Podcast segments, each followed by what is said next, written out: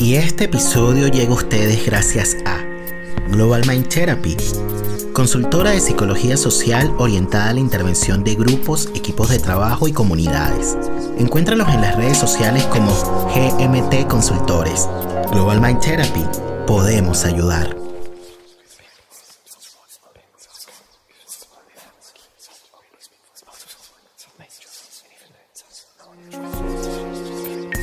La palabra para traer recuerdos y volver donde fuimos felices. La palabra para nombrar el sufrimiento y no enfermarnos. La palabra para encontrar socorro en momentos de angustia. La palabra para compartir las emociones y saber que no estamos solos. La palabra para denunciar el abuso y transformar amargas realidades. La palabra para reconocer el error y hacernos cargo de lo que decimos la palabra para reconocernos como similares en las diferencias, la palabra para nombrar el amor y hacerlo efectivo en el vínculo. Damos la bienvenida a un nuevo episodio del podcast La Palabra y el Vínculo. Nos encontramos con Rodrigo Aguilera, quien es psicólogo, psicoanalista, magíster en psicología clínica, docente de la Universidad Santiago de Chile, es también diplomado en filosofía por la Universidad de Zacatecas, México, y actualmente también es miembro de la Sociedad Chilena de Psicoanálisis, ICHPA. Te doy la bienvenida, Rodrigo. ¿Cómo estás? Gracias, Nelson. ¿Cómo te va? Bien, bien. Aquí estamos iniciando esta segunda temporada. Eh, no imaginé que iba a ser la segunda y que el contexto iba a ser tan similar ¿no? al contexto que tuvimos el año pasado. Por supuesto, eh, se sabía que quizás esto de la pandemia se iba a extender un tiempo más, pero bueno, siempre tiene como que por ahí las ilusiones de que las cosas eh, se diluyan, ¿no? y que puedan de pronto quizás suspender ¿no? Pero bueno, la cosa sigue, la cosa sigue, ¿no? El tiempo de peste. Y ligado al tema del tiempo de peste, también han ido sucediendo muchas cosas, ¿no? En el acontecer político. Y fíjate que recientemente estuve, bueno, leyendo, bueno, este episodio seguramente va a salir mucho después de esto que publicaste, ¿no? Pero fíjense que ayer Rodrigo, a propósito de algo que está sucediendo con el tema de las AFP, y ahí nos va a explicar de qué se trata, publicó un artículo para una plataforma digital que se llama Nuestra República, que es un espacio web de reflexión donde se publican artículos de defensa de los derechos humanos, justicia social, ecología y democracia directa. Este artículo, Rodrigo lo tituló La soledad de Piñera y el fallo del Tribunal Constitucional por el tercer retiro de fondos de AFP. Si pudiésemos conversar un poquito, Rodrigo, acerca de lo que fue ese artículo y quizás para dar un contexto, explicar un poquito de qué se trata este tema de las AFP y por qué hay descontento respecto de las AFP acá en Chile. Bueno, Nelson, querido, primero que nada, darte las gracias de estar acá. Soy un seguidor de tu trabajo, de tus entrevistas, Así que impulsarte a que sigas adelante con esta segunda temporada que espero sea tan buena como la primera. Y bueno, un gusto darnos un tiempo de conversar, de pensar juntos, que es algo que hace falta. Eh, conversábamos, ¿no? Off the record, esta idea de que no hay tiempo para nada y que estamos todos muy ocupados, y eso pareciera ser también un síntoma, ¿no? Que a todos nos toma de la época, un síntoma neoliberal. De la de la autoexplotación, como diría incluso Jun Shul Han, eh, y de la disolución absoluta, digamos, de la frontera entre los espacios que tradicionalmente existían entre lo laboral y lo privado, digamos, ¿no? Han quedado, bueno, siempre estuvieron relacionados, el psicoanálisis lo sabe, que las diferencias que uno supone esto es esto y esto es esto otro, están más mixturadas de lo que uno quisiera o esperaría a nivel de la conciencia y la voluntad, pero acá es más radical, ¿no? La disolución de las fronteras. O sea, tú puedes estar a las 12 de la noche respondiendo un WhatsApp de trabajo y, nadie se lo cuestiona. Eh, son cuestiones que hay que poder pensar y reflexionar. Bueno, un poco entrando a, tu pregunta sobre, sobre esa publicación, eh, aprovecho de mandar un saludo a la gente que trabaja también en, la revista Nuestra República, es una revista franco-chilena. Mm. Eh, y que, bueno, concita a muchas autoras y autores pensando de alguna manera la contingencia, pero desde una perspectiva reflexiva, no solo noticiosa, digamos, ¿no? Mm. Eh, ayer en Chile, eh, bueno, para quienes están en Chile, quizás esto que voy a decir es un tanto redundante, quizás si hay alguien que nos está escuchando de afuera, haga falta aclararlo. la AFP es un sistema de fondo de, de pensiones, digamos, ¿no? De fondo previsional para la jubilación. O sea, todos quienes trabajamos en Chile, sean si tú trabajas independientemente, autoimpones a fin de mes, si eres contratado, eh, bueno, en el mejor de los casos, tu contratista también paga. y eh, se supone que al final tú recaudas un fondo para una vez jubilándote de tu trabajo, tengas algún dinero para poder seguir viviendo. Bueno, se prometió, digamos, ¿no? De una larga tradición, digamos, estatal de fondo de pensiones en Chile, que sigue operando en las Fuerzas Armadas y que tienen jubilaciones bastante buenas, te diría.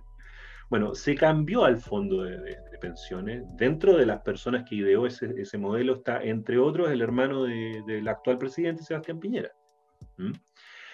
Y parte de la lógica, digamos, ¿no? en el medio de la dictadura en Chile de 1973 de Augusto Pinochet fue la instauración de este sistema que ha ido teniendo modificaciones, pero que en estricto senso es un sistema privado de especulación financiera con los, con los capitales de quienes trabajamos y que genera una gran movilidad del sistema financiero chileno, es decir, es parte de la lógica macroeconómica de Chile, pero no cumple con la promesa de mejorar las pensiones para las y los jubilados.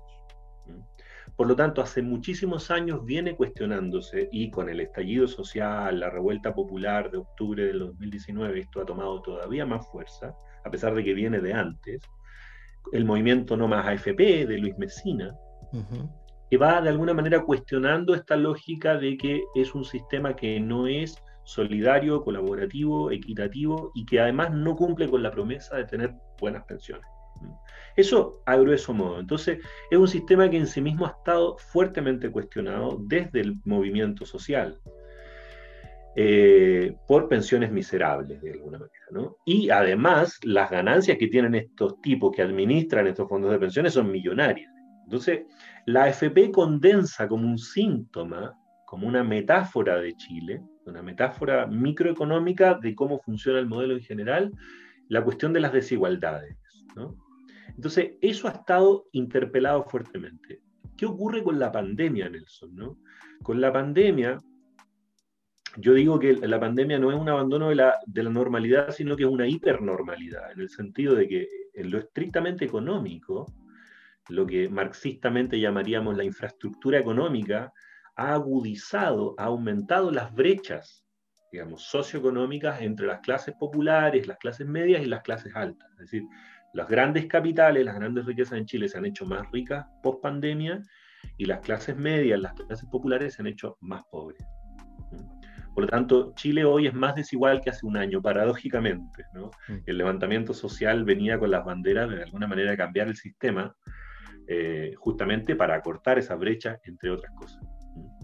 En ese contexto de empobrecimiento, han habido una serie de iniciativas parlamentarias, extraparlamentarias, de pedir de alguna manera buscar fondos paliativos para superar eh, la, pobreza agudizada, ¿sí? la precarización. Precarización laboral que, bueno, quizás en algún momento podamos hablar del trabajo en sí, de la precarización del laboral como fenómeno, pero hay mucha gente que literalmente perdió sus trabajos, que pidió créditos y que no los puede pagar, porque, por ejemplo, incluso gente que tenía pequeño, digamos, comercio, pidió un crédito, ahora recién lo tiene que pagar, pero la pandemia sigue, digamos, ¿no? Por lo tanto, no puede operar. es, es, es, mucha la gente que sufre en lo económico grande, grande, grande en Chile, sumado a que el, el, dispositivo crediticio y la deuda ya era un problema grande desde los 90 en adelante en Chile. Mm. Entonces, ahí aparece la iniciativa de sacar primero que nada fue el 10% de, las, de tus ahorros previsionales y que llegaran a tu cuenta bancaria. Que es un hecho sin precedente. que es, ese es el precedente. Claro, eso es algo sin precedente y que tuvo mucha resistencia política y se dijo que poco menos que el sistema financiero se iba a venir abajo, digamos, que, que, era como una suerte de dioses intocables. Bueno, resultó que están, son dioses profanados que se verifica que, siguen teniendo cuanto esa ganancia y que en último término, si después disminuye tu, jubilación, ya era paupérrima. O sea, en el fondo en Chile está en juego la idea de que las AFP están viviendo una crónica de una muerte anunciada. Y, y, por lo tanto ahí hay una cuestión que no es solo económica, que también es política, fundamentalmente. Bueno, luego viene un segundo retiro, porque efectivamente la pandemia, nadie tiene la temporalidad de su, de su, terminación, por lo tanto se ha ido extendiendo más de lo que cualquier cálculo suponía. Bueno, eh, perdonen si me extendí demasiado en la contextualización, pero ahora con la idea del retiro del tercer fondo, que además la diputada, una diputada en Chile, Pamela Giles, dice que se va a venir el cuarto y el quinto, digamos, ¿no? La así llamada abuela. Ya, ya, mm. ya veremos qué pasa con ella. En todo caso, como personaje es bastante interesante de analizar psicoanalíticamente a la abuela.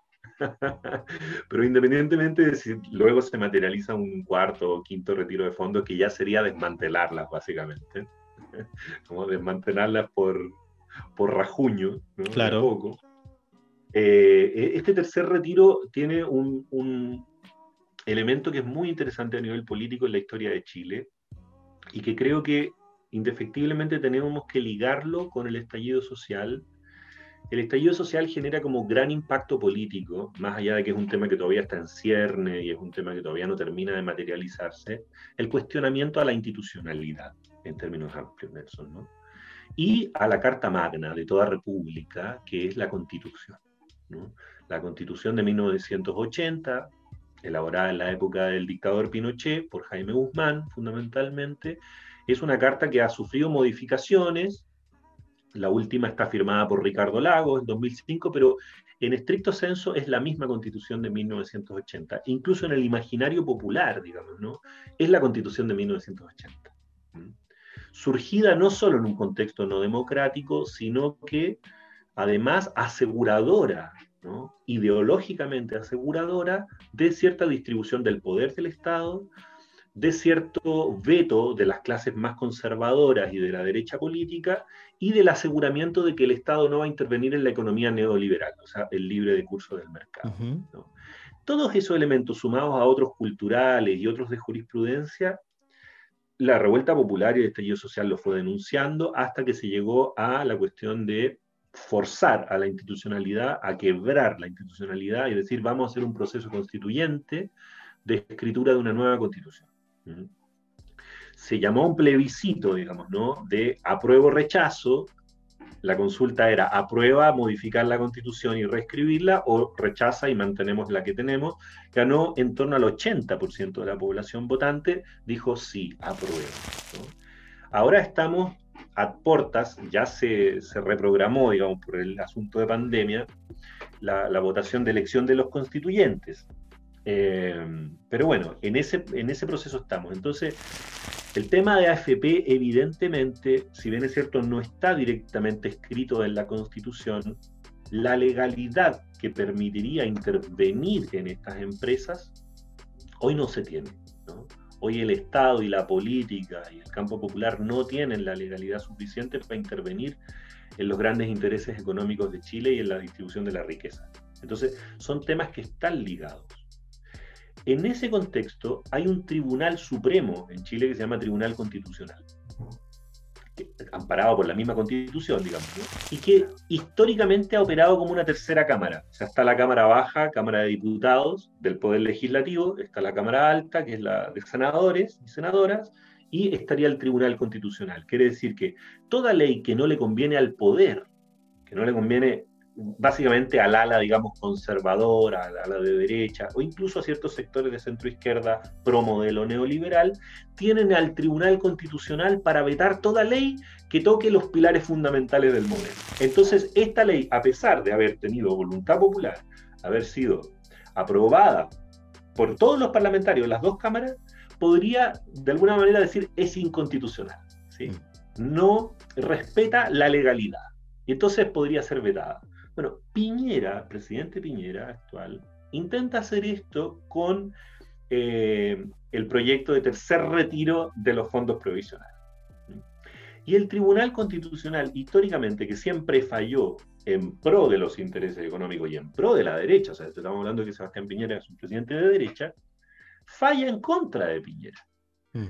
Y es un acontecimiento absolutamente extraño, digamos, ¿no? Eh, y su ministro dice, vamos a votar no por quién mandó la ley, sino por, qué, por cuáles son los intereses reales de la gente, o sea, los intereses económicos de la gente. Y eso es muy inédito porque se supone que el Tribunal Constitucional era una instancia suprema, olímpica, digamos, ¿no? O por lo menos se quería vender ese mito de que era una instancia apolítica, Nelson. O sea, que era sumamente una jurisprudencia más allá del bien y el mal, que tenía un miramiento panóptico, digamos, de la legalidad y decía si esto es legal o no es legal. Por lo tanto, era una instancia republicana apolítica, ahistórica.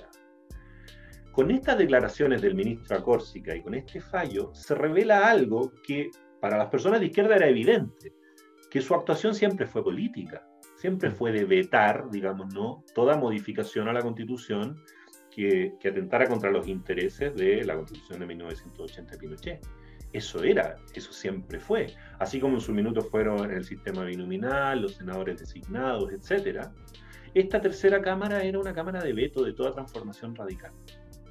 Bueno, mi tesis, y esto un poco fue lo que yo escribí, es que el fallo del el Tribunal Constitucional en contra de Piñera es un fallo que se da entre la espada y la pared para el Tribunal Constitucional. Porque ¿qué ocurre? Si fallaba a favor de Piñera y vetaba el tercer retiro, el Tribunal Constitucional al día siguiente era quemado, digamos, por la revuelta, ¿no? Yo por eso ocupo la, metáfora del incendio, ¿no? Mm. Como que era incendiado, no literalmente, pero al menos simbólicamente era incendiado como los que causaban más pobreza en Chile, más precarización, más injusticia, por lo tanto el Tribunal Constitucional quedaba absolutamente revelado en ese lugar conservador, antipueblo. La jugada tenía que ser distinta. La jugada tenía que ser distinta. Entonces fallan en contra del presidente. Pero al mismo tiempo que es un triunfo de legitimidad, entre comillas, para el Tribunal Constitucional a la luz de la ciudadanía, revela algo que nunca había sido revelado, que es una instancia política, que no es una instancia de jurisprudencia apolítica, ahistórica, digamos, panóptica, sino muy por el contrario, es una instancia contingente. Y en ese sentido yo digo que se, que se autoincendia simbólicamente la mitología construida en torno al Tribunal Constitucional como una instancia apolítica, neutral. Es, importantísimo porque es como una caída del semblante, finalmente. Es la caída del semblante en psicoanálisis, absoluta. Fíjense que voy a compartir con los eh, oyentes un poco lo que fue este artículo, ¿no? De Rodrigo para continuar la conversa. Fíjense que Rodrigo parte diciendo que la urgencia por los recursos económicos es una realidad de buena parte de la población es innegable. A su vez, que los impactos de la pandemia en la economía nacional agravan las desigualdades tiene respaldo numérico. Esto revela fallas estructurales del sistema neoliberal en generar mínimas condiciones de equidad y dignidad. Por tanto, la pandemia en la economía política es una hipernormalidad, es decir, agudiza la norma. El poder se ha visto interpelado a dar respuestas ante el empobrecimiento masificado, y la improvisación de su gobernanza lo ha dejado al desnudo, en soledad. Hoy Piñera no le sirve. A veces el poder estima en su cálculo, cual juego de ajedrez, que hay que sacrificar una pieza, en este caso el presidente, para salvar a la reina, el orden jurídico que asegura el orden neoliberal chileno. Quizá un momento refundacional es posible cuando las mentiras ya no se pueden tragar y las artimañas legalizadas se revelan insuficientes. El cinismo patético se vuelve insostenible. Piñera, recuerde que Chile despertó y los perdigones en los ojos no adormecen, sino que agudizan la mirada. Es la locura literal de una oligarquía criolla que aletea para no hundirse. En esta época de revueltas en pausa en Chile de estos días pandémicos. Y bueno, obviamente esto es una, eh, digamos, una síntesis, un resumen de lo que es este artículo que lo pueden encontrar en internet, como les decía, en la página Nuestra República. Y bueno, em, de alguna manera, pues por supuesto, me parece que es bastante interesante porque viene de alguna manera pues a trastocar, podríamos decir, el orden instituido, de alguna manera, ¿no? Como que se viene como que a sacudir eh, un poco pues lo que está de alguna manera pues instituido en el imaginario social, ¿no? Respecto de cómo funciona la institucionalidad pública, ¿no? Y en qué medida quizás cada poder realmente, digamos, se mantiene quizás al margen de ciertos hechos que son de pronto de relevancia para la ciudadanía o no. ¿no? Y en este caso, que es un poco lo que estás eh, señalando, ¿no? En relación, pues, a, a este tribunal. Ahora, fíjate que quería quizás detenerme un poco Rodrigo, en esto que decías, ¿no? Al, al cierre de este artículo, en esta época de revueltas en pausa en el Chile de estos días pandémicos. Y fíjate que, bueno, a mí me parece que esto que traes, ¿no? En este artículo, de alguna manera lo podríamos relacionar un poco con lo que está pasando también con la subjetividad no solamente con lo que está pasando en el plano sociopolítico, eh, sino con lo que está sucediendo en el plano íntimo, ¿no? Con el vivir, con el diario vivir. Y bueno, fíjense que en el año 2019, Rodrigo hizo una charla eh, sobre depresión y estilo de vida. Y esto fue más o menos en agosto, interesante que fue un poco antes del estallido social. Y fue una charla que dio, bueno, me parece que para un grupo eh, de eh, monitores o coordinadores en biodanza. Y bueno, después ahí vamos a hablar un poco de lo que es la biodanza, ¿no? Que también Rodrigo, además de psicoanalista, se dedica a esto y bueno, de alguna manera lo conecta, ¿no? Bueno, ahí después nos va a comentar un poco más o hablar un poco más acerca de eso, pero quería detenerme en el tema de la depresión, ¿no? Y qué tanto todo este contexto, por un lado, pandémico y por otro lado sociopolítico, eh, compromete fuertemente, ¿no? Eh, los ánimos de la gente, ¿no? ¿Cómo estamos hoy entendiendo que, por supuesto, ha habido un distanciamiento social que ha sido prolongado, entendiendo que hay un confinamiento, entendiendo que ha habido una precarización laboral? Por supuesto, podríamos decir, estamos todos deprimidos, ¿no? Pero me parece que es una palabra que efectivamente lo que hace quizás es homogeneizar y quizás dejar por fuera algunas distinciones que me parece que vale la pena traer. Sí, bueno, la verdad, Nelson, es que tu introducción, tu reflexión para esta pregunta efectivamente ilumina lo compleja y abarcativa que es. Mi posición teórica en todo caso, respecto de mi lectura del psicoanálisis en particular, que es mi oficio fundamental, es que las condiciones materiales de existencia determinan la subjetividad, que es una frase típica marxista. es imposible pensar los elementos eh, superestructurales, los elementos abstractos, los símbolos, los afectos, los pensamientos, las relaciones sociales, sin al mismo tiempo cuestionar las bases materiales, las condiciones de producción de esa subjetividad, que pasan, entre otras cosas, por la economía. ¿Mm? Partiendo de ese axioma, digamos, si tú quieres freudio-marxista, de la tradición de Wilhelm Reich, Herbert Marcuse, que lo va a retomar después, bueno, la escuela de Frankfurt, que está en las discusiones de Foucault y que está en todos los posmodernos, digamos, y postestructuralistas franceses, en Slavoj Žižek, etc. hay una larga tradición crítica en psicoanálisis que vincula teoría política, teoría económica y efectos culturales, subjetividad y clínica. O sea, es una gran tradición, es un corpus conceptual. Esto no, no, surge ahora, digamos, a propósito de la pandemia. Eh, y entonces la, propuesta fundamental sería pensar efectivamente, como tú dijiste, ¿no? ¿Qué pasa con la precarización laboral, la incertidumbre respecto del futuro, la ausencia de un Estado que realmente no solo vigile con militares y saliste con permiso no a la calle, sino que realmente ampare y cuide a la población? Eh, ¿Qué pasa con el aislamiento social, como bien dijiste tú, con el distanciamiento físico, la cuestión del pie a la piel, la libertad de movimiento? El temor al contagio, toda la cuestión de la implosión de las relaciones interpersonales al interior de una casa o la soledad agudizada de alguien que vivía en soledad, las muertes y duelos que ha habido que hacer y muchas veces sin poder hacer un luto como corresponde. O sea, voy agregando una lista de, situaciones, violencia intrafamiliar, en fin, mm. eh, que es una larga lista de condicionantes que va haciendo que estemos, digamos, viviendo una suerte de, trauma colectivo. dicho en términos quizás someros, quizás inexactos, pero un gran trauma colectivo o lo que David Nacio, Juan David Nacio llamó una depresión pandémica, ¿no?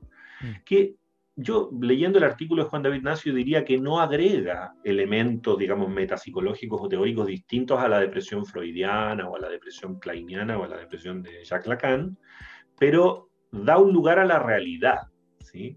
lo que Winnicott en ese congreso en Londres decía, oye, están cayendo bombas afuera, digamos, no, no todo es fantasía inconsciente. Claro. Estamos en una guerra, digamos, la realidad existe y tiene impacto en la subjetividad. O sea, partiendo de eso, toda la lista que hice, muy acotada para toda la cuestión que uno podría entrar a cartografiar acá como malestares particulares, va generando obviamente una, una lesión en la salud mental que yo diría que viene a ser como la tercera pandemia Mm. los impactos en salud mental, que en Chile, yo diría, Nelson, que no, no es cuento nuevo, es como, ¿te acuerdas en Freud que está la idea de series complementarias, ¿no? que a veces uno en la actualidad tiene un desencadenante, pero que en el fondo abre ¿no? Eh, un, un, traumatismo que es originario. ¿no? Yo creo que la pandemia en Chile en esta hipernormalidad, o sea, de agudizar la norma de las brechas en el malestar, en la desigualdad, lo que hace es generar un, malestar subjetivo y por lo tanto una pandemia en salud mental. Eh, que claro, hoy por hoy es súper frecuente llamarle a todos los problemas de salud mental estoy deprimido, en algún minuto era estoy estresado. habrá que introducir distinciones qué es depresión y qué no es depresión. Pero antes de entrar en esa discusión, lo que quiero decir es que es imposible separar lo que está ocurriendo a nivel político y económico de lo que está ocurriendo como producción de malestar subjetivo y lo que nosotros llamaríamos salud mental. Eso es algo que tradicionalmente ha estado disociado, ¿no? sobre todo porque nosotros vivimos en un paradigma individualista y biologicista del malestar, que indica que todo malestar subjetivo es responsabilidad personal y no solo responsabilidad personal, sino que quizás es un déficit organísmico, orgánico, digamos, ¿no? Todo el paradigma yo no tengo nada en contra de la neurociencia como investigación, ni nada en contra de la farmacología en sí, pero los usos políticos y los discursos que se desprenden del mismo, sí muchas veces son muy perversos, desubjetivantes y pro-neoliberales. Entendiendo que yo puedo vivir en un trabajo precarizado, puedo tener relaciones eh, interpersonales paupérrimas, una infancia no suficientemente elaborada, digamos, ¿no? Y me lleno de pastillas, digamos, para seguir funcionando y produciendo. Porque supuestamente hay algo mal en mi organismo. Eh, entonces, ese es un paradigma político, no solamente Es como que si se le diera más relevancia al sujeto de la productividad que al sujeto deseante, finalmente, ¿no? Como que lo que importa más es el rendimiento, el desempeño, que lo que de pronto está ligado a la satisfacción singular, ¿no? De ese sujeto. Absolutamente, absolutamente. O sea, la, la cuestión de la ética del deseo no entra en el liberalismo. Eh, bueno, habría que poder pensar la cuestión del gozo en Lacan, la cuestión del imperativo de gozo y el tipo de análisis cultural que uno podría hacer de, eh, del postfordismo, digamos, ¿no? como, como modelo, digamos, como modelo de empresa. Aparece la cuestión de ser empresario de sí mismo, ¿no? que es un discurso que el coach ha metido muy fuerte, ¿no? Eh, de que uno tiene que agenciarse a sí mismo para sacar el máximo potencial, cosa que a priori no suena mal, pero que genera como contracara el problema de la autoexplotación, el problema del autorreproche y la culpa, y el problema sobre todo de no pensar cuáles son las coordenadas sociohistóricas, sociopolíticas y de poder que explican, sostienen y mantienen un malestar, que supuestamente es individual o que supuestamente es del organismo biológico de ese sujeto individual. Entonces, e, esas son lecturas y son posiciones éticas frente al malestar que son distintas. El psicoanálisis hoy por hoy está interpelado en esto, ¿no? Interpelado no solamente porque el dispositivo pueda ser de, atención, digamos, particular, pagada e individual, y en Chile, lamentablemente, el, el, gran segmento que puede acceder al psicoanálisis son las clases burguesas, evidentemente, eso hay que decirlo, nuestra inserción en salud pública, en dispositivos grupales, que sería interesante poder hablar un poquito de eso, ya que tú también te dedicas a esa cuestión, Nelson, eh, es más escasa en Chile. Pero más allá de eso, del dispositivo de atención, la posición teórico-ética que tenga el psicoanálisis como clave de lectura del malestar contemporáneo, es un debate, es un debate al interior, digamos, ¿no? de, nuestra, de nuestra mundo, de, universo de Coleta.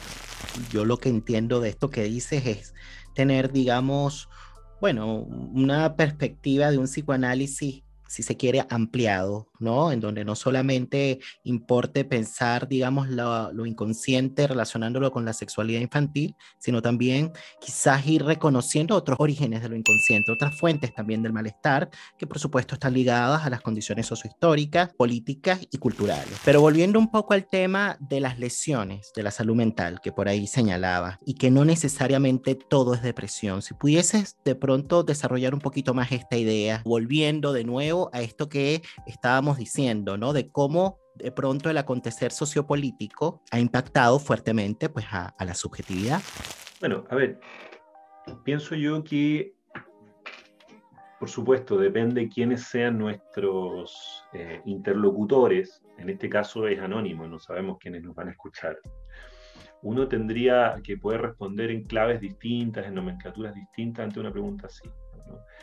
En, estricto sentido así, psicopatológico, psicoanalítico, la depresión podríamos llamar es un, o, la melancolía, que sería en clave freudiana, depresión más en la clave de los DSM, ¿no? en, la nomenclatura más de la psiquiatría contemporánea. Pero la depresión o la melancolía es un fenómeno clínico transestructural, ¿Qué quiere decir transestructural? Que, que tú puedes tener una, psicosis, aspectos depresivos, puedes tener una neurosis, aspectos depresivos, o sea, histérica, fóbica, obsesiva, puedes tener una perversión, aspectos depresivos, puedes tener lo que se llaman personalidades limítrofes o límites. Por lo tanto, es transestructural, no es en sí mismo un diagnóstico que dé cuenta de mm, metapsicológicamente o topológicamente de nada específico. Es una suerte de fenomenología clínica del ámbito de lo anímico. Si, lo entendemos así, entonces tendremos que decir, no existe algo así como la depresión, sino que existen las depresiones, que responden a etiologías distintas. Y no hablo solamente de la cuestión de lo irrepetible del caso a caso, sino que también hablo de que hay figurabilidades distintas para poder dar cuenta de un fenómeno depresivo. O sea, tenemos toda la investigación, por ejemplo, que habla de, las depresiones como primarias, como fallas en la instalación del narcisismo primario, donde ahí entraría, qué sé yo, André Green, Esther Bick, las investigaciones de Winnicott, donde en la misma constitución originaria del yo, digamos, de la identidad personal, no hubo un otro, no hubo una alteridad donde mirarse al espejo y decir ahí estoy yo, digamos, ¿no? Sino que había una suerte de espejo negro en el cual había un gran, un gran vacío, ¿no? Es lo que nosotros llamamos en psicoanálisis como la clínica del vacío, de la desinvestidura primaria donde el cuerpo no fue libidinizado desde el otro, o sea, no ingresamos al campo del deseo, porque el deseo es un fenómeno que se produce en la intersubjetividad y no algo que proviene de las vísceras. Pero quizás para las vísceras pueden venir necesidades, pero, pero el deseo es una instalación de, del encuentro, del vínculo con el otro. Claro, y, quizás si relacionamos eso con lo actual, porque me parece que, claro, esto que estás trayendo, ¿no? Tiene que ver un poquito como con, bueno, las fallas en la estructuración del narcisismo, ¿no? Que son bastante primarias y cómo eso de pronto quizás luego puede producir algunos trastornos, ¿no? Algunas patologías, ¿no? Y creo que es un poco por ahí por donde vas, pero es muy interesante que traes la idea del vínculo porque nos permite justamente linkearlo con lo que está sucediendo hoy y con lo que estábamos hablando acerca del tema del acontecer sociopolítico y también, digamos, del tema de la pandemia. Pues entonces pensaba muchísimo en la función que tiene el otro. Tú piensas lo que yo acabo de decir es distinto que el modelo freudiano propuesto en Duelo y Melancolía en 1915, digamos, ¿no? donde él diferencia el duelo normal del patológico, donde estaría la melancolía los aspectos inconscientes de la pérdida del objeto, lo que se pierde del yo con el objeto, la ambivalencia amor-odio, el reproche a sí mismo, etc. Es distinto el malestar en la cultura, donde de alguna manera lo depresivo tiene que ver con la sustitución de los aspectos agresivos hacia el mundo que se vuelven contra la propia persona, como autorreproche, ¿no? Eh, es distinto de los modelos de Lacan, es distinto que la posición depresiva kleiniana. Entonces, es súper importante distinguir cuándo estamos haciendo distinciones clínicas, psicopatológicas, etiológicas, de cuando estamos haciendo un examen, digamos, globalista, casi sociológico de un cierto malestar inespecífico que podríamos llamar una depresión en relación a la pandemia. Creo que los modos en que uno va entrecruzando esos dos registros es donde se produce algo novedoso e interesante, digamos, ¿no? Porque de lo contrario diremos lo que podría decir cualquier persona, estamos todos jodidos, estamos todos estresados, no sabemos cuándo se acaba esto, entonces estamos deprimidos, digamos, ¿no? Claro. Pero ahí no agregaríamos, no agregaríamos valor, digamos, ¿no? Porque eso es algo que te lo puede decir cualquier persona. Anda a la calle y le pregunta, ¿y cómo estás? Estoy jodido, digamos, ¿no? No tengo plata, en fin. Entonces, el, el psicoanálisis creo que puede contribuir con ciertas distinciones que den cuenta de que hay depresiones y depresiones, hay malestares y malestares, hay, malestares que no son depresivos, que tienen que ver con otra cosa. Lo que sí yo me aventuraría a señalar en relación a la pandemia y la cuestión de la melancolía es la cuestión de la pérdida. Para todos, para todas, para todes, la pandemia introduce una diferencia que no depende de la voluntad del yo, o sea, es un accidente, es un acontecimiento, diríamos, con, con Badiou y Zizek, que disloca todo orden simbólico previo, todo orden de vida establecido previamente. Y eso supone tener que arreglárselas con la vida antigua que se perdió. Entendiendo que en psicoanálisis lo que uno pierde no siempre son personas. ¿sí? A veces uno pierde símbolos, a veces uno pierde etapas. Bueno, en los exilios a veces uno pierde a la patria. O sea, el objeto amado, lo que nosotros llamamos en psicoanálisis objeto, puede ser perfectamente la vida que teníamos pre-pandemia que sabemos que el recuerdo la distorsiona, como todo recuerdo, digamos, ¿no? Podemos idealizarla, podemos devaluarla, podemos transfigurarla, podemos resignificarla, pero todos hemos tenido que hacer un duelo con la vida que teníamos antes de la pandemia. Los amigos que dejamos de ver, las personas que no pudimos despedir, las dinámicas y rutinas que habíamos establecido, eh, etcétera.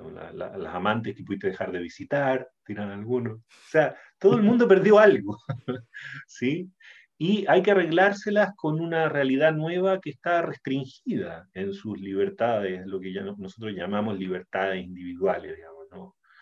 Eh, bueno, es todo un tema eso de la, de la, libertad y la discusión de la libertad, qué es libertad, digamos pero sin lugar a duda, ¿no? que la, la, libertad de movimiento, de desplazamiento se ha visto restringida, así como de asociatividad. Por lo tanto, yo diría que eh, los aspectos depresivos muchas veces tienen que ver con dos grandes elementos, a nivel sociológico ahora estoy hablando, ¿no? Como, con cómo elaborar eso que se perdió y cómo proyectar ahora un futuro bajo coordenadas de incertidumbre absoluta, Nelson, porque como decíamos, nadie sabe cuándo va a acabar, nadie sabe si vamos a tener dinero. O sea, piensa esto mismo de las AFP que hablábamos al principio. Son, son dineros absolutamente improvisados, digamos, ¿no? Que alguien, de alguna parte tienen que salir y decir, bueno, ya, votemos a las AFP, digamos, pero el Estado básicamente se revela absolutamente insuficiente en poder dar cuenta de, bueno, vayan a hacer sus cuarentenas, no vayan a trabajar, pero, pero y, no, ¿y quién me paga el sueldo? Mm. ¿Y cómo vivo? O aquella persona que trabaja subcontratada, ¿no? Más precarizada aún, si no puede salir a la calle, con, que, es la economía del día a día, ni siquiera del fin de mes. Entonces, ahí es donde aparece la idea del desamparo de un gran otro, como nosotros llamamos en psicoanálisis, ¿no? Ni, el, ni el mercado se hace cargo, ni el Estado se hace cargo. Entonces uno dice, estamos solo frente a esto, ante la incertidumbre del futuro, y sabemos que en psicoanálisis también la temporalidad del sujeto no es una temporalidad cronológica, es decir, no solo lo que estuvo antes determina la actualidad, sino que también lo que nosotros suponemos como futuro, como proyecto, determina el presente también y mm. resignifica el pasado. Tanto hoy día no hay futuro posible porque nadie sabe, nadie, nadie puede hacer un proyecto. Tú dices, te invito de aquí a un año a mi matrimonio, ¿y, dónde va a ser? Y no tengo idea, si va a ser por Zoom, si va a ser en la Isla Canarias o si va a ser en un potrero porque perdí mi casa. Volviendo a la idea de la, de la, pérdida, ¿no? Nadie ha estado exento de pérdidas en este tiempo de pandemia y por ahí decías que, bueno, como que lo propio de la melancolía de alguna manera es identificarse justamente como con lo perdido, ¿no? Eh, y pensaba eh, que de pronto, bueno, es necesario quizás pensar, bueno, cuáles son esas condiciones que permiten de alguna manera la elaboración de esa pérdida, ¿no? Que a eso, por supuesto, en la clínica lo llamamos duelo, ¿no? ¿Qué es lo que permite que una persona pueda duelar, ¿no? Porque, claro, de alguna manera la melancolía nos confronta con un vacío, pero de alguna forma, para poder justamente eh, producir salir adelante, progresar, de alguna manera es necesario también, bueno, perder ciertas cosas, ¿no? Como que no hay progreso sin, sin pérdidas, ¿no? Y esto me parece que es como como, bueno, una paradoja, ¿no? Eh, pero que, que, es importante, bueno, traer, ¿no? Porque, bueno, como que el vacío es algo constitutivo eh, de lo humano, pero hay veces que eso se niega, ¿no? Y se niega, por ejemplo, en una sociedad de rendimiento, en una sociedad de pronto en donde los imperativos de la felicidad están muy presentes, en una sociedad de pronto en donde tienes que ser exitoso, en una sociedad donde se le hace culto justamente, bueno, a los emprendimientos individuales, y que no tenemos nada en contra de un emprendimiento individual, el problema está en cuando quizás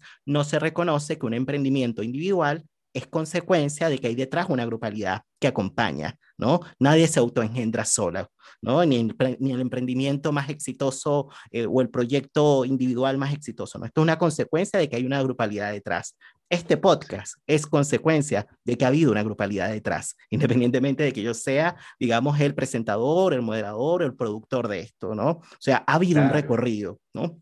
Yo estaba pensando en eso, en Rodrigo, porque claro, yo pienso que con por un lado el estallido y luego la pandemia, eh, bueno, ha permitido que quizás, bueno, se caigan ciertos velos, ¿no? Eh, ciertos semblantes, eh, ciertas, ciertas máscaras, ¿no? Que es un poco lo que estábamos hablando al inicio.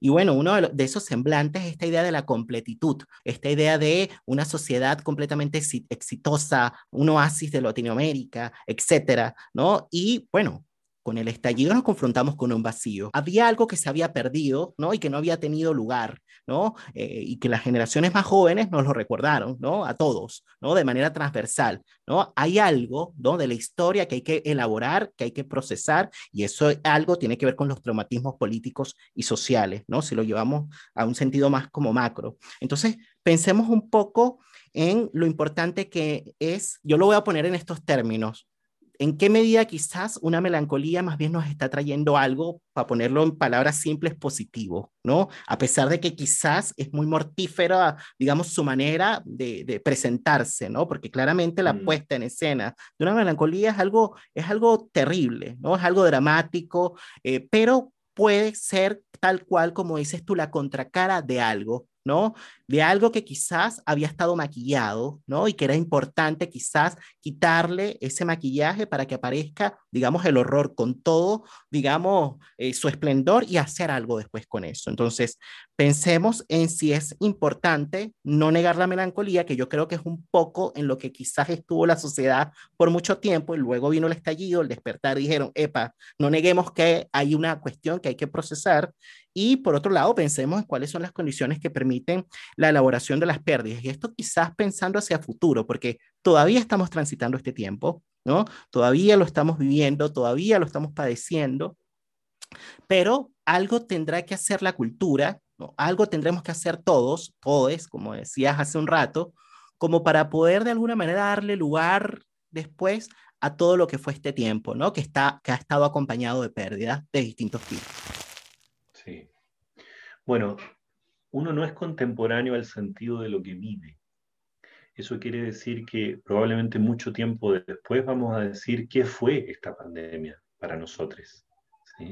Estamos viviendo en el medio de un acontecimiento tratando de mantenernos a flote, diríamos así, tratando de interpretar los pequeños signos de la realidad para dar cuenta de algo, si tú te fijas, todo el mundo simboliza la experiencia de una u otra manera. ¿no? Esto lo inventaron los chinos, esto es de Bill Gates, esto es de la naturaleza, esto de... Todo el mundo tiene una lectura que más no me interesa meterme en, en, los argumentos que dan origen a esas distintas lecturas, sino en la necesidad que tiene el humano de tener una lectura para preservar el orden del sentido. Que cuando los acontecimientos dislocan el, orden del sentido, te dejan literalmente extraviado en, el vacío, en el vacío constitutivo de la existencia, como decías tú, ¿no? Entonces, yo me tomo mucho de, tus palabras, Nelson, para también adherirme a ellas y, y parafrasear muchas de las cosas que dijiste. Cuando tú también me entrevistas a mí, yo soy portavoz de todos los libros que leí, de todos los docentes y las docentes que tuve, de todos los amigos con los que charlo día a día, y uno va de alguna manera aglutinando, apropiándose, eh, y transfigurando esos discursos, digamos, ¿no? Para poder eh, echarlos a circular simplemente. Eh, creo que en lo que estamos más o menos de acuerdo en psicoanálisis, para poder pensar esta cuestión, es que el sujeto no es autoengendrado. O sea, Lacan dice el sujeto no es causa de sí, primero está el otro, luego el sujeto. Para los intersubjetivos, vinculares o en general para el psicoanálisis, la alteridad, como, aunque sea como objeto, es constitutivo del narcisismo. O sea, la cuestión de la relación consigo mismo está atravesada por inmicción de otra edad está atravesada por vínculos, somos un teatro multivocal, digamos. ¿no? El individuo como tal es una ficción necesaria, si tú quieres, pero una ficción, porque el individuo es divisible en muchas partes. En aparato psíquico, en historia, en muchas cosas. Por eso René Caes dice que el individuo es un singular plural. Exacto, y René Caes, bueno, es un, gran grupalista, entre otras cosas, ¿no? Eh, y que trabaja también los, los, impactos de la violencia política. Entonces, eh, en ese concierto de ideas, cuando uno escucha que esta cosa de tú puedes, ¿no? de la maximización del rendimiento y todo esto que tú decías, no tenemos nada en contra del emprendimiento individual, pero pedirle al individuo que se autoengendre, se autosostenga, batalle contra sus aspectos depresivos en absoluta soledad, o a lo sumo con complementos farmacológicos o nutricionales, digamos, ¿no? es someterlo a, una precarización máxima desubjetivante, deshumanizante, hasta podríamos llamarlo así. Entonces sabemos que el humano, si algo, si algo tiene de belleza, lo que llamamos humano es precisamente el lazo, el lazo social, que somos capaces o no de constituir y de construir, y que al mismo tiempo nos constituye y nos construye como sujetos. Ahora, la idea de la pérdida, ¿qué hacer con la pérdida o qué hacer con la melancolía? es súper interesante porque uno diría, una, una apuesta ideológica del capitalismo es que pudiera haber algo así como una agencia sin pérdida, ¿no? Maximización absoluta, así como las sandías cuadradas, digamos, ¿no? Para que en el container sean más, que no haya vacío. es una metáfora muy penca, digamos, ¿no? Pero que muestra esta idea de que, que, que no haya vacío, que solo sea maximización, ganancia, rendimiento. Bueno, si tú quieres, para efectos de más allá de las pobres sandías transfiguradas, digamos, ¿no? El problema es que cuando eso cala a la subjetividad, y el neoliberalismo no es solo un sistema de producción y consumo, sino de producción de subjetividades. En ese sentido culturalista de su lectura, uno podría decir, si al sujeto se le impone vivir sin pérdida, se reniega una condición que es estructural del sujeto. Y ahí se produce un impas muy grande. Por eso es que yo digo que la depresión es la contracara del mandato a la felicidad, ¿sí? como el reverso, digamos, ¿no? de ese mismo mandato, tesis que la socióloga Eva Iluz y Edgar Cabanas trabajan maravillosamente en, en un texto que se llama Happycracia, que vendría a ser algo así como un sistema de, de mm, un sistema político de gobierno de los afectos que nos impulsa a la felicidad neoliberalizada, individual, economizada, el discurso del empresario de sí, sin pérdida, maximizándose, etc. Y ellos también desarrollan esta misma tesis de que la contracara de eso es el autorreproche y la depresión, tomando a muchos otros autores y autoras y a muchos datos muy interesantes de la política contingente. Sabes que hay algo que por ahí han ido teorizando, ¿no? Y es en relación justamente a que quizás estamos asistiendo a un tiempo en el que se ha ido creando como una suerte de protopadre nuevo. Y yo no sé si esto tiene que ver con esto que decías de las apicaracias, ¿no? Como que por un lado han hablado mucho de la caída del nombre del padre, ¿no? Y esto es una referencia muy lacaniana para quienes no nos están escuchando, ¿no? Que es como un orden eh, simbólico, ¿no? Que está asociado a la autoridad, ¿no? Eh, pero también han ido diciendo que, bueno, que hay una suerte de creación de otro protopadre que nos empuja un poco como que hacia el éxito, ¿no? Y que es muy propio de la posmodernidad. Bueno, me hiciste asociar eso a propósito de, lo, de esto que decías de la japicracia, ¿no? Y que por supuesto empuja, digamos, hacia la competitividad o hacia la competencia, ¿no? Eh, más que hacia la cooperación, porque la cooperación de alguna manera, bueno, reconoce que hay un otro, ¿no? Y que con el otro quizás nos podemos potenciar y podemos crear o construir algo juntos, ¿no? En cambio, la competencia está en otro, en otro, bueno, en otra lógica, ¿no? Que se inscribe en la lógica, pues, neoliberal, básicamente, ¿no? Entre el nombre del padre de Lacan y el padre, digamos, de la horda primitiva o, o protopadre de Totem y Tabú de Freud, hay relaciones, pero también hay discontinuidades. Creo que hay que hacer salvedades teóricas para no meter todo en el mismo saco. Pero lo que sí se me ocurre pensar a mí con esto del protopadre, digamos, ¿no? en esta cuestión del mandato a la felicidad, sería que un poco la, idea freudiana, ¿no? de que hay una horda, digamos, que se somete a, a los designios de un padre totipotencial, que lleva a la horda a ciertas cuestiones hasta que la horda no lo mata y bueno, ahí viene la idea de la culpa retroactiva de haber matado al padre, identificarse con sus ideales, etc. En ese sentido, ¿cuáles son los ideales neoliberales que hemos introyectado, podríamos decir, ¿no? Exacto. Siguiendo esta, siguiendo esta figura. Y ahí viene la idea de un protopadre que te impulsaría a un mandato que el mismo Foucault ya señalaba, ¿no? que lo interesante del liberalismo, de la gubernamentalidad neoliberal, es que, y esto lo recuperan muchos autores, entre otros Jun-Shul Han y, un montón de otros mejor que Hall, diría yo, hmm. que el imperativo del neoliberalismo es un imperativo seductor.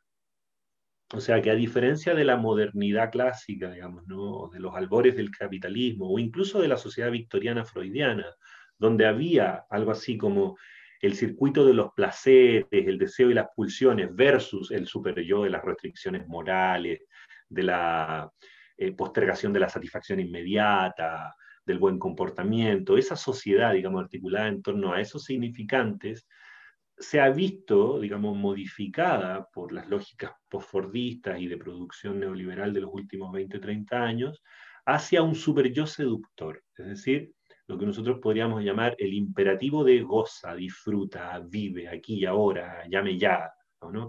que es básicamente con lo que juega el discurso del marketing. No te postergues, vive ahora ya, compra lo que no tienes, puede ser exitoso. Todo el discurso del marketing es un, discurso de semblante de seducción. Y mucho más ahora que el mundo se está acabando.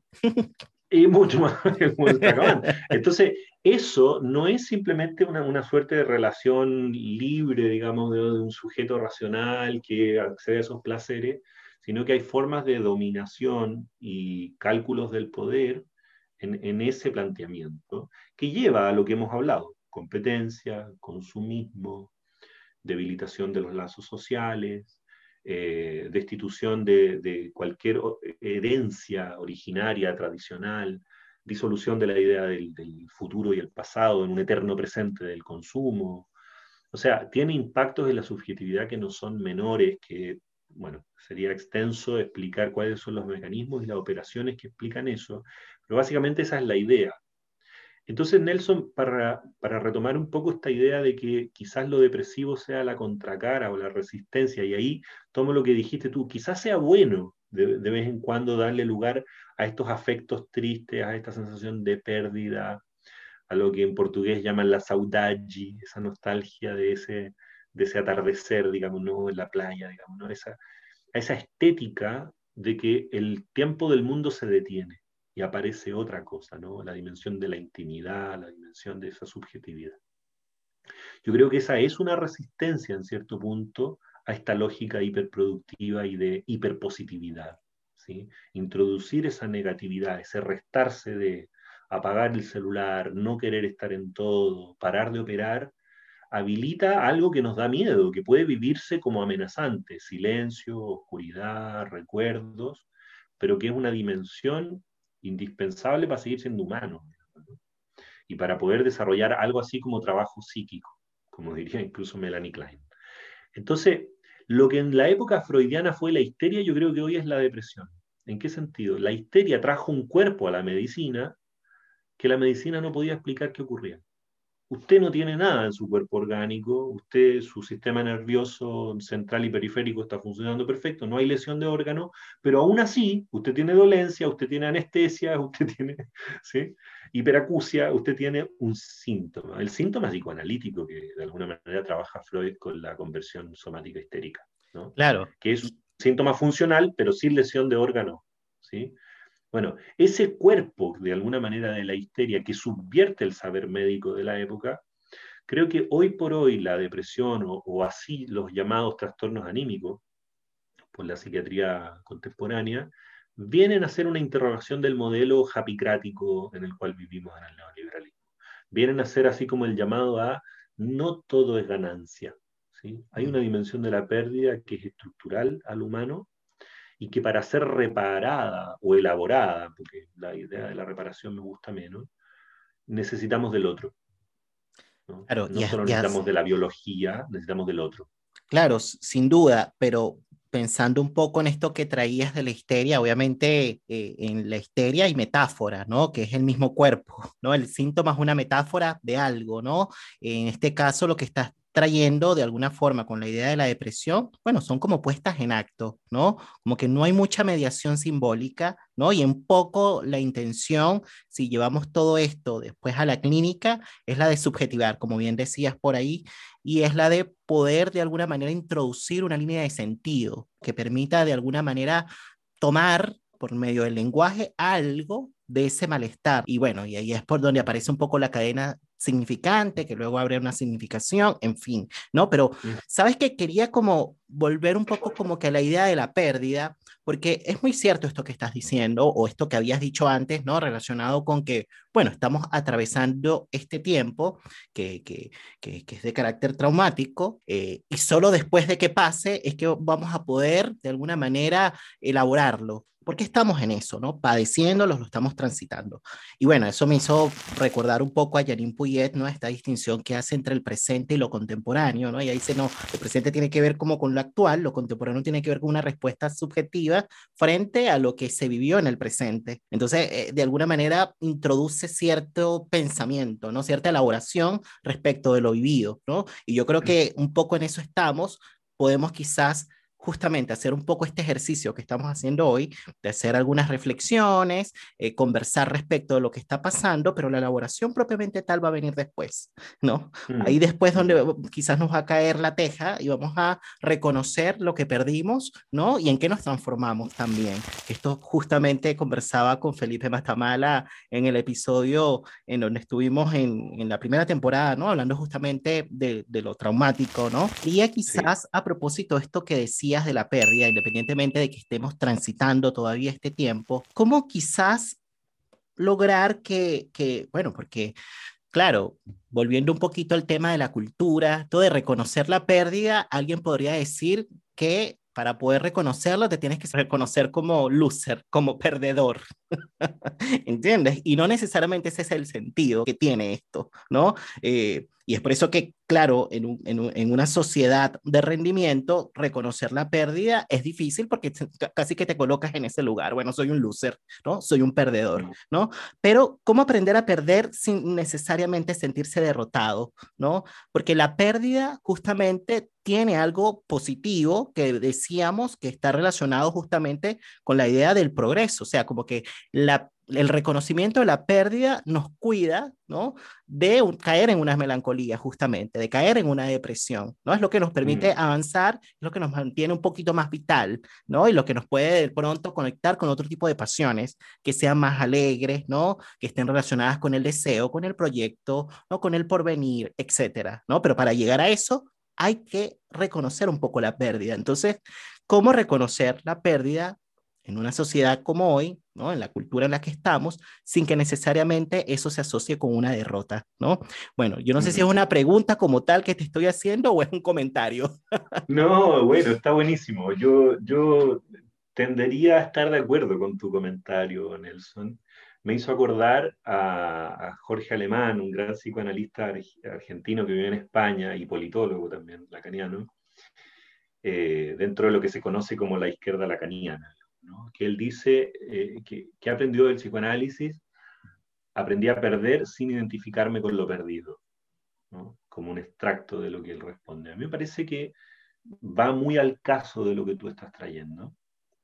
Eh, tengo la impresión, si, si, tú lo piensas entre winner y loser, ¿cuál es la proporción numérica? hay un winner y hay millones de losers. Todo el tiempo estamos siendo losers todo el tiempo, lo sepamos o no, digamos, ¿no? que hay competencia que conscientemente elegimos dar, pero todo el tiempo estamos perdiendo, todo el tiempo se está perdiendo algo, estamos perdiendo la vida, ¿no? como diría la pulsión de muerte, estamos retornando lo inorgánico día a día. ¿no? Por lo tanto, eh, creo yo en términos lúdicos, y acá creo que el sentido del humor, digamos, ¿no? y la desdramatización de la vida tiene algo que decir, reconocerse como loser puede ser un ejercicio terapéutico. ¿no? Eh, si tú lo piensas, incluso el, tipo de lazo social que nosotros armamos en nuestras redes sociales, con fotos con filtro, donde contamos todas las ganadas, y todo el mundo es sensacional, digamos, ¿no? Pero nadie dice, hoy día me tropecé, digamos, hoy día salí pésimo en esta foto, o qué sé yo. ¿no? Bueno, también está la obscenidad de darlo a mostrar todo en las redes sociales, que sería otro, otro asunto, pero lo que te quiero decir es que me da la impresión de que en las relaciones que nosotros sostenemos, reconocernos en falta, reconocernos en el dolor, testimoniar que no todo va bien, nos hace sentir menos solos en, esta vida. Y eso no es poco, ¿no? porque el éxito es solitario y hay que sostenerlo. Eh, en, la derrota estamos identificados con el semejante, porque todos hemos tenido duelos, todos hemos tenido pérdidas, todos hemos tenido temores, todos tenemos faltas, todos tenemos deseos no realizados. Por lo tanto, hay una comunidad de losers que curiosamente se pueden potenciar una gran felicidad sin menospreciar. Mañana vamos a abrir el club de los losers, vamos a ver quién llega. Dios, Probablemente nadie llegue, nadie levante la mano. un fanpage. jugando con eso. Un fanpage que diga yo también soy loser, claro. Perfecto, ya tienes un seguidor. Esa, esa, dimensión naturaliza, digamos, ¿no? Vuelve, nos vuelve a familiarizar con algo que en realidad está ahí siempre, que inexorablemente la dimensión del vacío y de la pérdida está ahí. Lo que pasa es que es en dialéctica con la abundancia y con la producción. Si nosotros introducimos la lógica de la diferencia, siempre que hay un vacío hay algo, hay un contorno y un borde, digamos. Siempre que hay un vacío hay contenido. Siempre que hay pérdida hay algo que también no se perdió. Por lo tanto, son las dialécticas que nosotros vamos armando en forma contingente entre el vacío y lo no vacío, entre lo perdido y lo no perdido, entre el deseo y lo que vamos a inventar con ese deseo, donde se juega, digamos, ¿no? la potencia de, lo vital, la producción deseante, diríamos, con Deleuze, ¿no? que no es solo la dimensión de la falta. Por lo tanto, eh, podríamos pensar que lo más mortífero en términos de pulsión de muerte, en términos de, apagamiento a nivel cero de la vida, es precisamente la, melancolía llevada al suicidio, a la depresión máxima. Claro, que es una radicalización de aquello. Claro, es el triunfo de la dimensión del no deseo.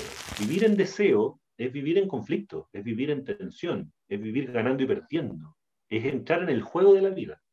O sea, la posición deseante en psicoanálisis no es que lo estoy pasando el descueve todo el tiempo, que estoy en gratificación absoluta, digamos, no. No. Quien desea, quien ama, sabe que es una catástrofe. ¿Tú te has enamorado, Nelson? Te pregunto. Muchas veces. Bueno, y, o, sea, que conoces la dimensión de la catástrofe también. Pero por supuesto. Pero y aquí estoy, y aquí estoy, y aquí estoy de pie. Y aquí estamos. Pero sabes que quería, quería quizás a propósito de esto que estás trayendo acerca del deseo, fíjense que Rodrigo participó hace poco, lo pueden encontrar en YouTube, en una conversación de Yoica, ¿no? que es una plataforma en, en Internet eh, creada por amigos mexicanos, colegas mexicanos, en donde se llevan adelante pues conversaciones de interés relacionadas con el psicoanálisis, con la cultura, con la política, en fin, ¿no?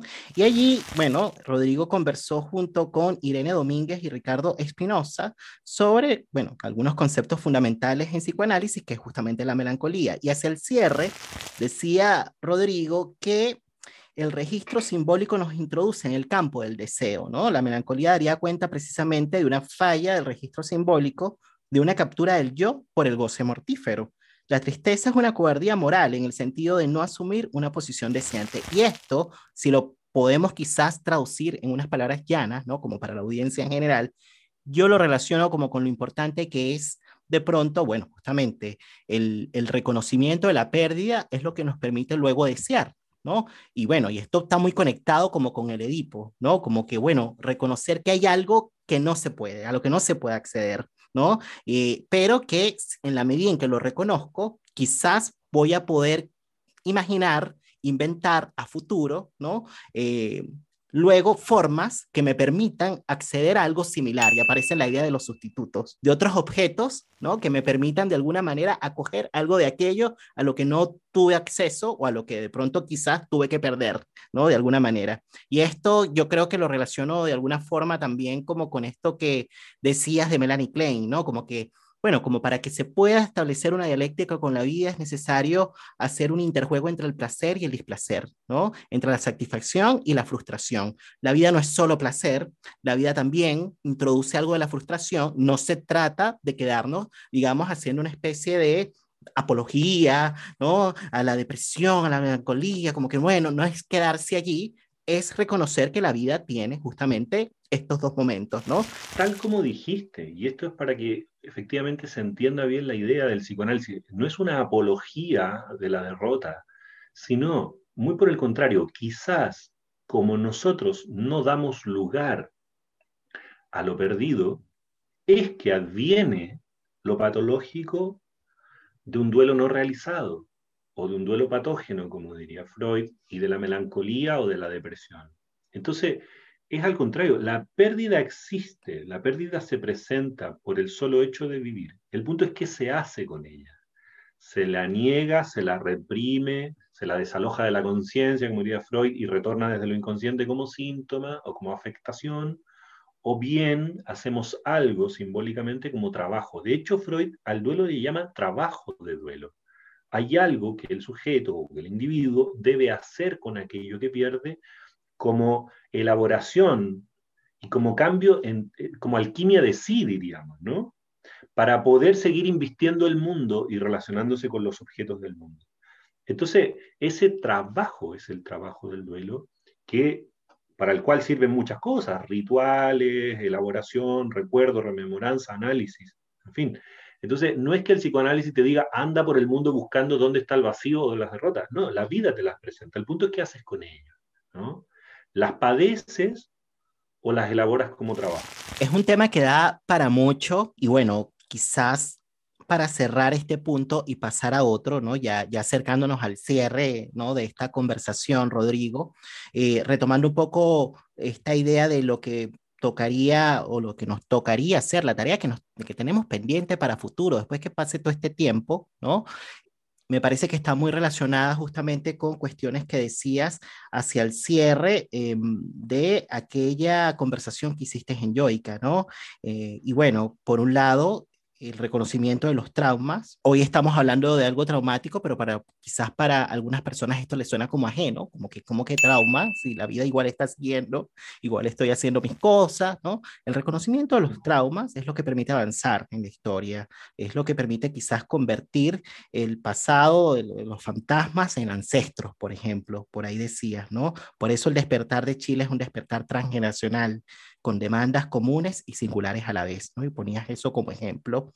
Y por otro lado, también, y esto me pareció genial porque no solamente es algo que, que, nos toca a nosotros como analistas o como psicólogos clínicos o como psicoterapeutas, sino que toca a la sociedad en su conjunto. Y tú decías, hay que preguntarse si uno está preparado para ir al infierno con el otro, para que después con la danza del fuego surja algo nuevo interesantísimo, justamente porque de eso se trata el trabajo en la clínica, ¿no? El vínculo en transferencia implica eso, ¿no? Bueno, vamos a ver hacia dónde nos lleva esto, ¿no? Y estoy dispuesto a acompañarte hacia donde te tenga que acompañar para, de alguna manera, bueno, elaborar un malestar subjetivo, ¿no? Eh, y bueno, obviamente esta idea de ir al infierno es una metáfora, ¿no? Para quienes nos están escuchando, ¿no? Pero que de alguna manera resume mucho esto que significa de pronto acompañar a alguien, ¿no? En, un sufrimiento. Estoy dispuesto a acompañarte en el infierno y veamos qué se puede crear a partir del fuego mismo, ¿no? De qué surge desde el fuego mismo. Y esto yo creo que es un poco lo que también pudiese de pronto tenerse presente, digamos, en el cotidiano, más allá de los espacios de psicoterapia, ¿no? Acompañar al otro en los tiempos de, bueno, de tempestad, ¿no? Eh, por ahí tú también decías que, que, bueno, que ahí es donde justamente el vínculo se pone a prueba, ¿no? En la adversidad. Y esto es lo, lo que me parece que, bueno, que es muy interesante y por eso pensaba que es una, reflexión bastante atingente a estos tiempos que nos tocó vivir, ¿no? Porque de alguna manera, bueno, nos interpela, yo creo, eh, eh, en algo que es fundamental, que es la ética, ¿no? La ética, eh, bueno, de la convivencia, ¿no? Diría yo. Ahora, pasando a otro punto, Rodrigo, y quizás que sirva como de bisagra con esto que estábamos diciendo, ¿no? De lo que, de las tareas que nos quedan pendientes para el futuro. Tú recientemente publicaste un artículo para un libro en formato digital de la Asociación de Facilitadores de Biodanza. Este libro se titula Texturas Vivenciales, en donde Rodrigo ha sido compilador y coeditor, felicitaciones, y presentaste allí un artículo que se titula El lugar de la escucha en el relato de las vivencias, ¿no? Que por supuesto me parece que está muy relacionado con todo esto que estamos hablando. Por razones de tiempo no nos vamos a meter en ese artículo, pero lo quería mencionar como para que la gente conozca un poco en lo que estás y también para hablar un poco de lo que haces con la biodanza. ¿De qué se trata la biodanza, Rodrigo? Perfecto, Nelson. Bueno, qué, qué lindo que traigas esa pregunta a un dispositivo pensado para el psicoanálisis, porque yo tradicionalmente he mantenido como esa doble militancia, vamos a decirlo así, con todos los malos entendidos de un lado y de otro, digamos, ¿no? En biodanza los, los, psicoanalistas son como tipos serios, racionales, desconectados del mundo de los afectos del cuerpo. En el mundo del psicoanálisis, digamos, la, los biodanzantes son personas como medias hippies, humanistas, como que no sé qué cosas. Transpersonales. Claro, y por lo tanto hay como una suerte de, de, de militancia difícil de sostener. Digamos, ¿no?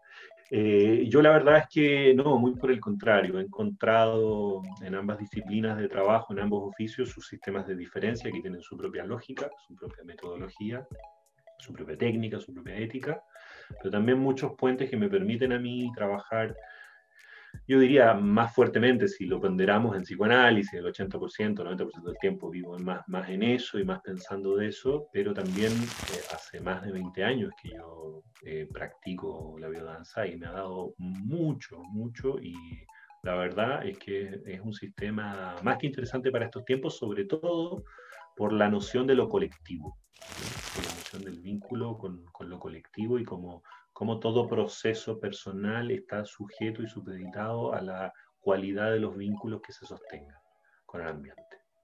Eso es una, una hipótesis fundamental.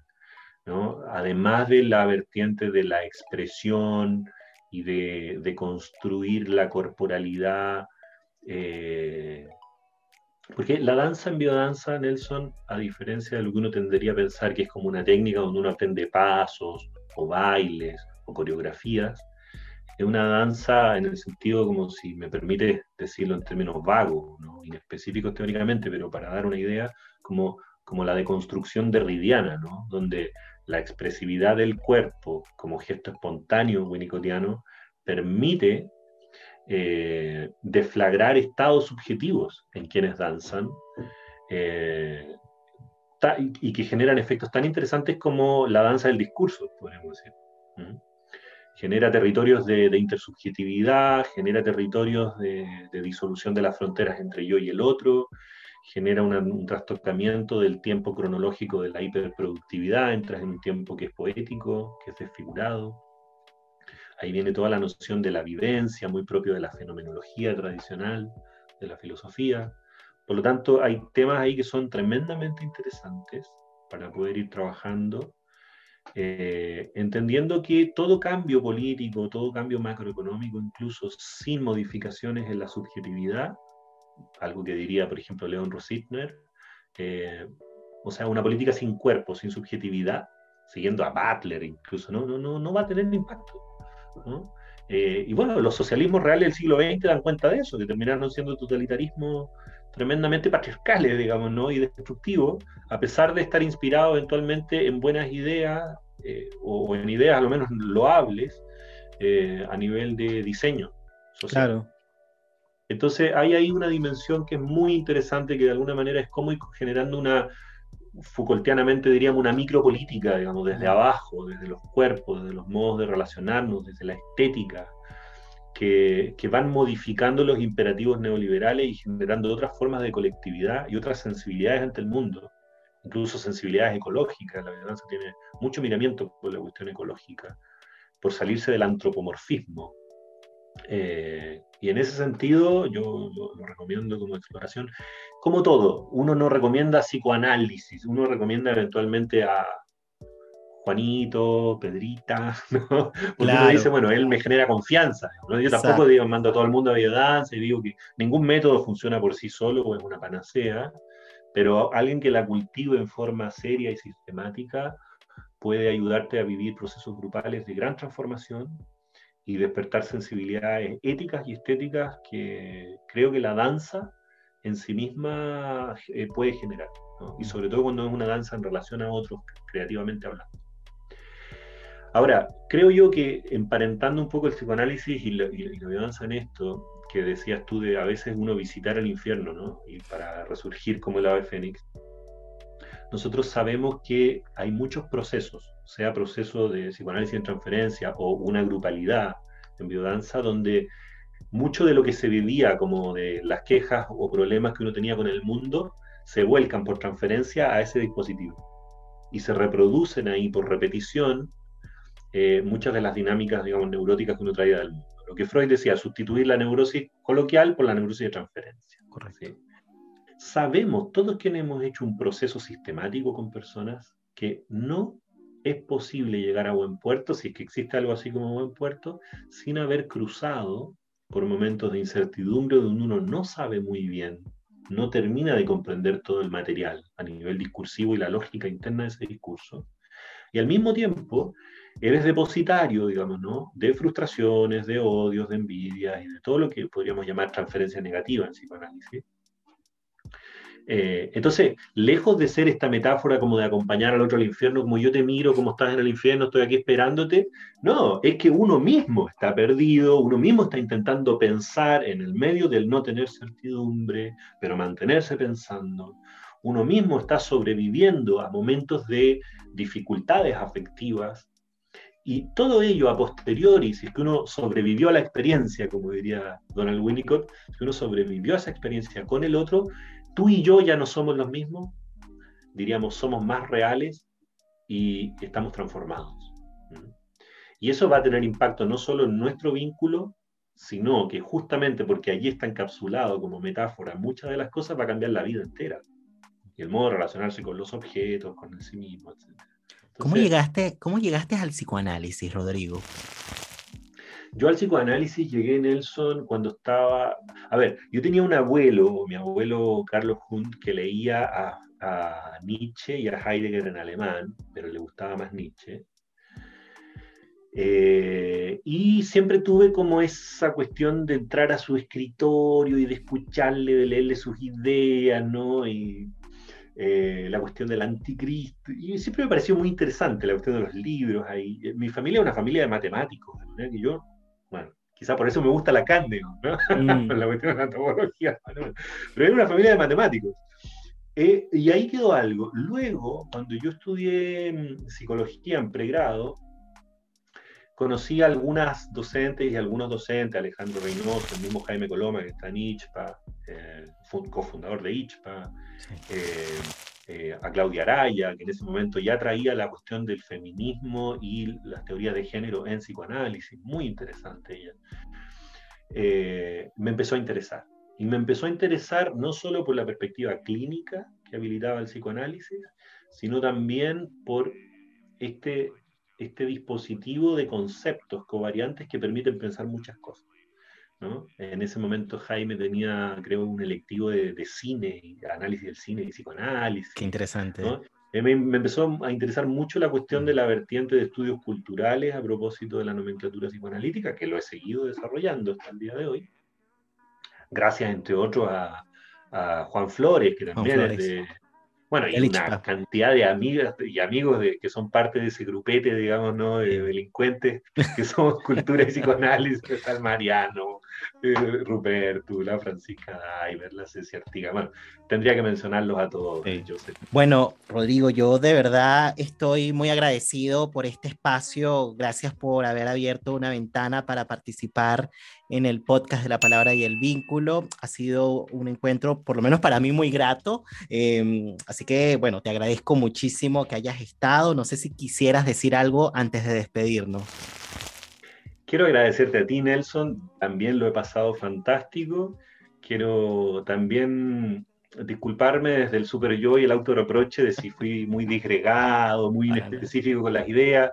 Tal vez uno uh, quizás está más acostumbrado a la neurosis del paper de desarrollar un abstract y luego desarrollar un argumento y seguirlo. Creo que esto ha sido mucho más una conversación más, más, coloquial, más casi en asociación libre, digamos, cosa que le da una frescura particular que te la agradezco un montón, hace sentir muy cómodo. Eh, y por lo mismo reiterar mi gratitud, Nelson. Tu trabajo es encomiable y creo que es un aporte. Hoy por hoy, a veces muchas personas escuchando un podcast, escuchando algo en YouTube, etcétera, tienen reflexiones y son momentos que son valiosos. Quizá por ahí de todo lo que uno dijo le llegó una cosa, una palabra. Pero bueno, esa palabra tiene un valor. Tiene un valor que es aneconómico, que es un valor, no tiene un valor de cambio, un valor de uso, esa palabra, para ese sujeto en ese momento contingente que ojalá eh, produzca algo interesante. Así que si algo de lo que dijimos entre tú y yo produce eso en alguien, eh, se cumplió. Muchísimas gracias, Rodrigo. Y bueno, de esta manera damos cierre a este nuevo episodio del podcast, La Palabra y el Vínculo. Nos estamos viendo la próxima semana. Que estén muy bien. Cuídense. Chao, Rodrigo. Abrazos, abrazos, abrazos a todas, a todos, a todos. Cuídense mucho. volver a comenzar. Y si gana la derrota, habrá que volver a empezar. Apostar aún más alto y comenzar a pelear. Sé que el vértigo se irá, pero solo si te atreves a saltar, saltar una vez más. Estamos frente al surgimiento de una nueva era. El mundo nos propone cambiar la manera de pensarlo. Aparecen nuevas palabras, palabras, otras maneras de nombrar lo que sucede ¿Quién está exento de pérdidas en el mundo contemporáneo del coronavirus? No es lo mismo hablar de cicatrización del alma que hablar de elaboración en la cultura, en la historia. No hay amor sin escucha. No hay política sin amor. Necesitamos testigos para convertir las pérdidas en narración. Necesitamos hacer hablar los silencios del presente. Necesitamos escuchar las palabras que quedaron en el fondo de los corazones. Necesitamos politizar el malestar. Algo nuevo emerge del caos.